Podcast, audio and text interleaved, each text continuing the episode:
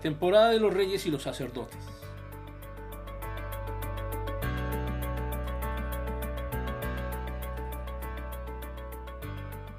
El hogar del rey expresa su naturaleza. ¿Recuerdan cuando la reina de Saba vino para conocer el palacio de Salomón? Esa mujer viajó 1800 kilómetros en un carro tirado por caballos, por caminos difíciles. 1800 kilómetros. Sin las carreteras de hoy en día. Y sabe que trajo con ella una ofrenda que al día de hoy equivale a unos 4 millones y medio de dólares.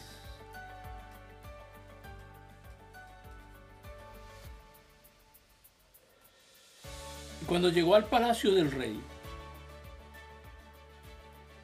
encontró 12 peldaños de mármol y en cada extremo de cada peldaño 24 leones de oro macizo de 2 metros, cada uno de alto.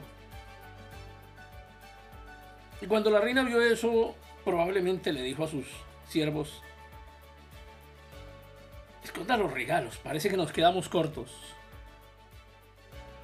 Es como cuando a usted lo invitan a una boda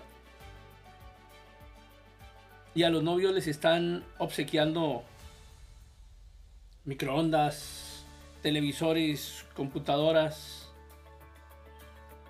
y usted llega con media docena de vasos. Es mejor que los deje guardados. La reina de Saba dijo, esto es más de lo que me habían contado. Quedó impresionada con la grandeza y con la gloria de Salomón. La casa de campo de Salomón tenía 150 escudos de oro macizo. La cabaña de veraneo de Salomón tenía 150 escudos de oro que pesaban como 40 o 50 kilos cada uno. Unos detalles que adornaban la casa de campo. Mira que Dios quiere cambiar tu pensamiento. La sociedad y la religión le han dicho a los cristianos que entre más pobre, mejor. Porque mejor serán tenidos en cuenta por el Señor. Pero Dios tiene que estar cambiando tu pensamiento. Dios tiene que abrirte los ojos, abrir tu entendimiento para que tú veas a Cristo y cambie tu mente.